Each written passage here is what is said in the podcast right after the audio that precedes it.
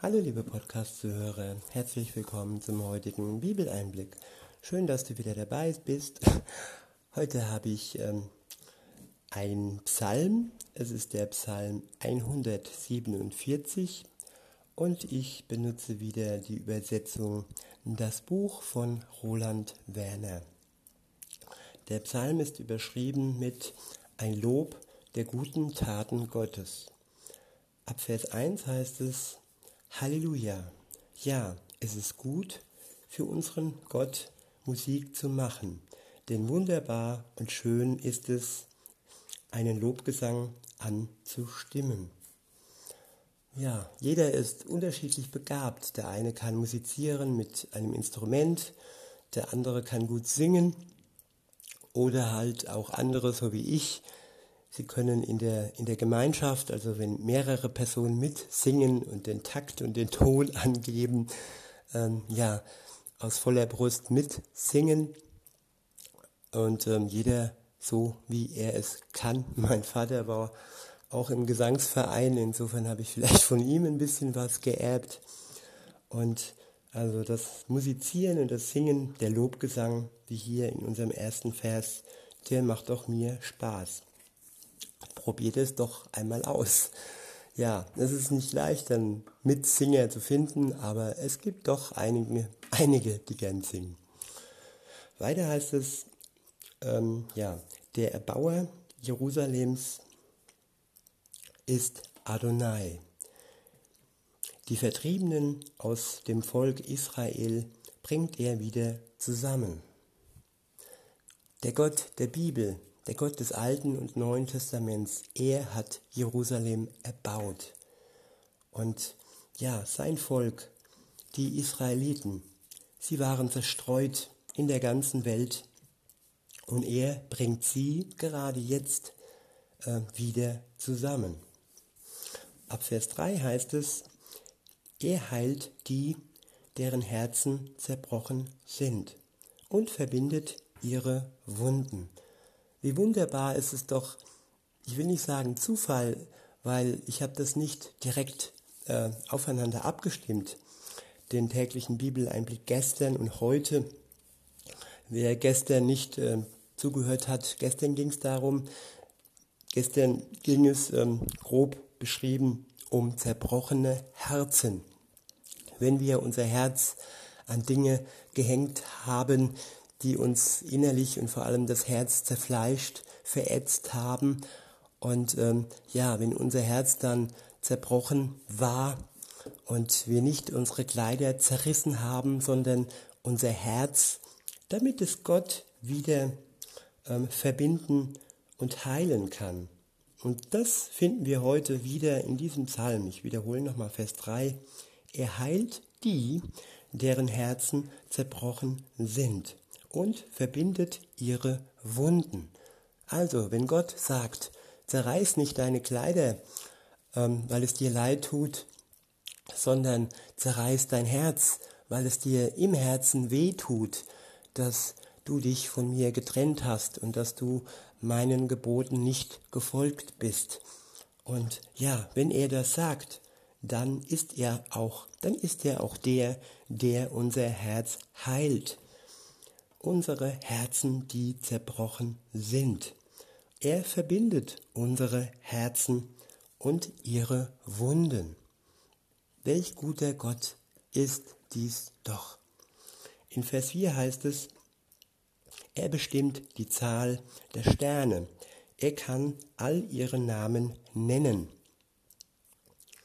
Groß ist unser Herr und gewaltig an Macht.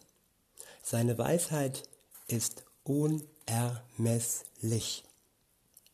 Ja, und an diese unermessliche Quelle der Weisheit, die wir niemals erlangen werden, auch wenn wir den Baum der Erkenntnis, auch wenn Eva und Adam vom Baum der Erkenntnis genascht haben äh, und sich dadurch aus dem Paradies äh, selber rausgeschmissen haben, sie wussten, dass Gott das nicht möchte und ja, Gott möchte, dass wir ihm vertrauen, dass, dass wir nicht selber Gott spielen und Trotzdem schenkt er uns aber auch Weisheit, Weisheit für unser Leben. Wenn wir nicht wissen, wie wir uns entscheiden sollen, dann können wir zu ihm beten, dann können wir mit ihm reden, dann können wir ihm wirklich darum beten, ja, dass er uns den nächsten Schritt zeigt in unserem Leben, dass er uns die innere Sicherheit gibt, diesen Schritt zu gehen, weil er unermessliche Weisheit in sich trägt. Ab Vers 6 heißt es, Adonai richtet die Elenden wieder auf. Adonai richtet die Elenden wieder auf. Tja, wer fühlt sich nicht elend ab und an? So viele Faktoren gibt es, die uns elend fühlen lassen. Und wenn da jemand ist, der uns die Hand reicht und uns wieder aufrichtet und uns wieder uns wieder ermöglicht, gerade zu stehen und wieder Selbstwertgefühl, so sagt es die Welt. Und Gott liebt uns und ja, in der Bibel ist es so und in einem Leben mit Gott ist es so, dass es kein Selbstwertgefühl ist, sondern es ist das Gefühl des Geliebtseins. Du darfst dich, liebe Zuhörerin, du darfst dich, lieber Zuhörer, von Gott geliebt wissen.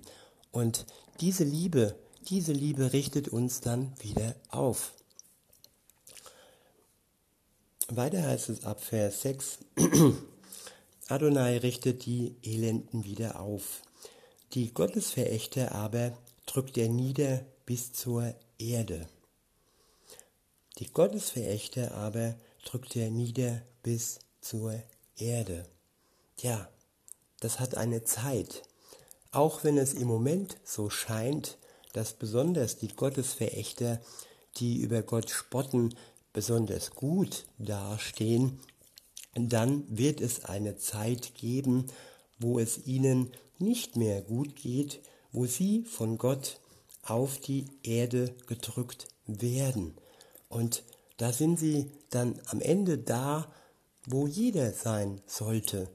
Ja, er sollte ehrfürchtig sein vor Gott. Er sollte seine Stellung vor Gott ja wissen. Er sollte sich nicht versuchen, über Gott zu stellen, was ja überhaupt nicht geht, aber viele spielen halt gerne Gott. Und gerade in der Politik, da gibt es so viele göttliche, nicht göttliche, sondern ja, möchte gern Gott äh, äh, ja, Schritte, um uns zu unterdrücken, um uns wirklich ähm, in den Staub zu drücken und uns die Freiheit zu nehmen, um, um uns äh, ja, die Luft zum Atmen zu nehmen. Und all diese Taten wird Gott strafen am Ende der Zeit. Ja, und manchmal auch schon in dieser Zeit selbst, wo eben Machthaber entmachtet werden. Ab Vers 7 heißt es, stimmt ein Danklied an für Adonai spielt für unseren Gott auf der Zither. Er ist es, der den Himmel mit Wolken überzieht und der Erde den Regen schenkt, der das Gras auf den Bergen wachsen lässt. Wenn wir uns das mal bewusst machen, dass nichts auf der Welt, in der Welt, im Universum geschieht, ohne dass Gott es geschehen lässt. Gott ist es, der den Himmel mit Wolken überzieht. Gott ist es, der der Erde Regen schenkt. Und auch Gott ist es, der das Gras auf den Bergen und so weiter wachsen lässt. Es ist nicht Evolution, Zufall und irgendwie solche mystischen, äh, wissenschaftlichen, obskuren Gedanken. Nein, es ist Schöpfung. Gott ist der Schöpfer von Himmel und Erde, von dem ganzen Universum, von allem, was lebt. Weiter heißt es ab Vers 9, er ist es, der den Tieren ihr Futter gibt, den Rabenkindern das, wonach sie schreien. Nicht an der Stärke der Pferde erfreut er sich, und für ihn ist nicht Kraft und Schnelligkeit der Männer entscheidend. Ja, Gott äh, ergötzt sich nicht an Stärke und Schnelligkeit der Männer. Ja, er wünscht sich wirklich ein weiches Herz auch von dir, lieber Zuhörer. Du musst nicht immer stark sein, du musst nicht immer deinen Mann stehen. Oder auch du, liebe Zuhörerin, heute in den Medien und überall in der Erziehung, ja, die Frau ist der neue Mann. Nein, auch du darfst deine, deinen, dein weiches Herz ausleben und musst nicht immer eine starke Frau sein. Ab Vers 11 heißt es, doch Freude hat Adonai an denen, die ihn ehren, die seine freundliche Zuwendung erwarten. Ich wiederhole, doch Freude hat Adonai an denen, die ihn ehren, die seine freundliche Zuwendung erwarten. Ja, das sind die Eigenschaften, die sich Gott wünscht, an denen Gott seine Freude hat. An Menschen, die ihn ehren und an Menschen, die seine freundliche, seine freundliche Zuwendung erwarten. Das, ja, eigentlich ist es nicht gut, etwas zu erwarten, schon mal gar nicht von einem anderen Menschen. Das verbaut oftmals Beziehungen und zerstört sie auch manchmal. Aber ja, bei Gott ist das anders. Von ihm können wir wirklich erwarten, dass, dass er uns seine freundliche Zuwendung zeigt. Von ihm können wir wirklich erwarten, dass er Wort hält, dass er uns vergibt, dass er unsere Schuld von uns, von unseren Schultern nimmt und uns erlöst. Das sind Zusagen, das sind Versprechen, das sind Verheißungen, die Gott den Menschen gegeben hat. Und diese können wir ja freudig entgegennehmen. Ab Vers 12 heißt es, Preise Adonai mit lauter Stimme, du Stadt Jerusalem. Ja, lobe deinen Gott, du Stadt Zion. Denn er hat die Riegel seiner Tore festgemacht. Er hat deine Kinder gesegnet in deiner Mitte. Ja, Gott ist unser Schutz. Er macht die Riegel unserer Tore fest. Nichts kann uns etwas und niemand kann uns etwas anhaben, wenn wir unter Gottes Schutz stehen. Weiter heißt es in Vers 14, Frieden wirkt er dort, wo du wohnst. Er macht dich satt mit dem allerbesten Weizen. Ja, das kann ich auch bestätigen. Dort, wo ich wohne, gab es schon öfter mal Unfrieden. Aber Gott hat immer wieder und wieder Frieden gewirkt. Frieden zwischen meinen Nachbarn. Entweder sind sie ausgezogen oder ja, es hat sich eben geklärt. Und da, wo die Bereitschaft zum Frieden ist, da wird Gott auch Frieden schaffen. Er kann das nicht, wenn du das nicht möchtest, wenn du Unfrieden und ja, Hass und nachtragend bist. Aber wenn du sagst, ja, ich möchte Frieden, ich möchte den Streit, den Nachbarschaftskrieg und so weiter beenden, dann wird Gott Frieden schaffen, sei dem gewiss. Und auch unser Essen, unser tägliches Brot sozusagen, wird er uns ähm, verschaffen. Weiter heißt es in Vers 13, er sendet seine Botschaft auf die Erde. Ganz schnell verbreitet sich sein Wort. Er lässt den Schnee wie Wolle fallen, den Raureif streut er aus wie Staub, das Eis wirft er herab wie Brocken, wer kann seine, seiner Kälte stand halten? Er sendet sein Wort und lässt alles wieder schmelzen. Kälte und Wärme.